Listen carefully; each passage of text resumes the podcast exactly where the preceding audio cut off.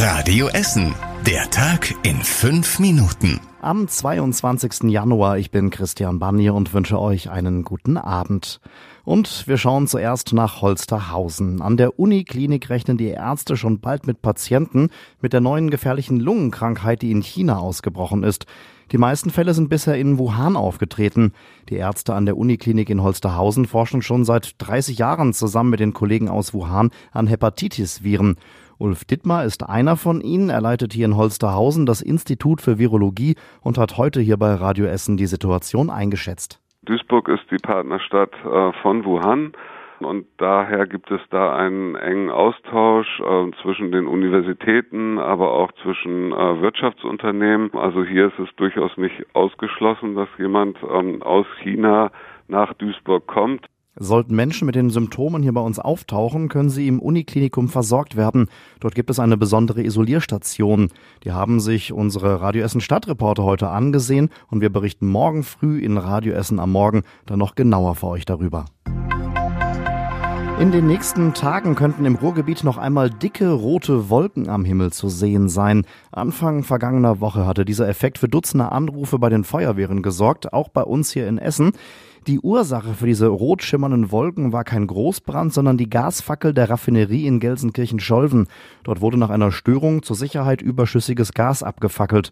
Durch die tief hängenden Wolken sah das aus der Ferne aus wie ein Großbrand. Und genau dieser Effekt dürfte sich jetzt wiederholen. Nach der Reparatur könnte es bei der Wiederinbetriebnahme in den nächsten Tagen erneut solche Bilder am Himmel geben. Der Schein war letzte Woche Montag im Umkreis von vielen Kilometern zu sehen, auch in Teilen unserer Stadt. Unter anderem hatten sich Radio Essen-Hörer aus Alten Essen bei uns gemeldet. Das Angebot an Elektrorollern bei uns in Essen wird weiter ausgebaut. Heute vor fünf Monaten wurden die ersten Roller aufgestellt. Inzwischen gibt es schon drei Anbieter. Sie alle haben die Zahl ihrer E-Scooter aufgestockt. Die Firma Tier hat zum Beispiel vor kurzem den 200. Roller auf die Straßen gebracht. Zum Start vor drei Monaten waren es nur halb so viele. Außerdem wurde auch das Einzugsgebiet auf Holsterhausen erweitert und das sogar trotz des Winterwetters. Cirque und Tier haben ihre Flotte bereits einmal erneuert. Bei den neuen Scootern müssen nur noch die leeren Akkus ausgetauscht werden. Bei Lime werden dagegen immer noch die kompletten Roller zum Aufladen eingesammelt. Am günstigsten bleibt Tier mit einem Minutenpreis von 15 Cent, ansonsten sind es 20 Cent. Die Aktivierungsgebühr von einem Euro ist bei allen gleich. Die Essener Polizei hat in Frohnhausen zwei Männer festgenommen, die Waren unter einem falschen Namen bestellt haben sollen. Sie haben laut Polizei die Rechnungen für die bestellten Waren nicht bezahlt. Als Lieferadresse wählten sie ein Haus in der Düsseldorfer Straße aus. Eine Frau hatte dort mehrfach Pakete für einen angeblichen Nachbarn angenommen. Der Empfänger wohnte aber nicht in dem Haus in Frohnhausen. Die Pakete wurden von Unbekannten abgeholt. Das kam der Frau komisch vor und sie informierte die Polizei. Die konnte gestern Abend dann zwei junge Männer festnehmen. Die Haus-Acker-Brücke in Frohnhausen wird auch zum aktuellen Termin wieder nicht fertig. Nach vielen Verzögerungen sollte die Brücke eigentlich letztes Jahr fertig werden. Dann hieß es, es werde Ende Januar, jetzt ist von Ende März die Rede. Die Brücke über die A40 wird schon seit dem Jahr 2016 saniert. Das Ende der Bauarbeiten wurde immer wieder verschoben. Die Kosten für die Sanierung der Hausackerbrücke in Frohnhausen sind mittlerweile von einer auf drei Millionen Euro angestiegen. Das Drainagesystem im Osten von Karnap ist inzwischen fertig. Die Stadtwerke haben es gebaut, damit das Grundwasser nicht zu hoch steigt und bei den Karnapern nicht mehr das Wasser in die Keller steigt.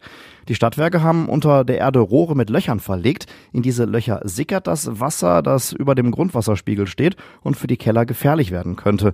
Durch die Rohre fließt das Wasser dann in Richtung Emscher, wo es hochgepumpt und in die Emscher eingeleitet wird. Ja, somit soll das Wasser den Kellern nicht mehr gefährlich werden können.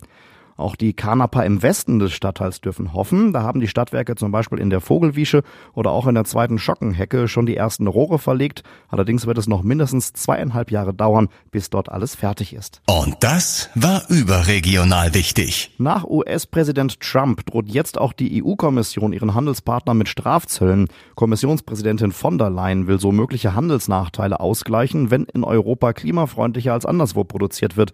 Besser sei allerdings ein globaler Emissionshandel, sagte sie. Und zum Schluss der Blick aufs Wetter. Heute Nacht geht's bei uns in Essen mit Nebel und vielen Wolken weiter. Morgen ist es immer noch oft grau, im Laufe des Tages wird's aber heller am Himmel. Es bleibt meistens trocken und die Maximalwerte, die liegen bei 4 Grad. Das war der Tag in fünf Minuten. Diesen und alle weiteren Radio Essen Podcasts findet ihr auf radioessen.de und überall da, wo es Podcasts gibt.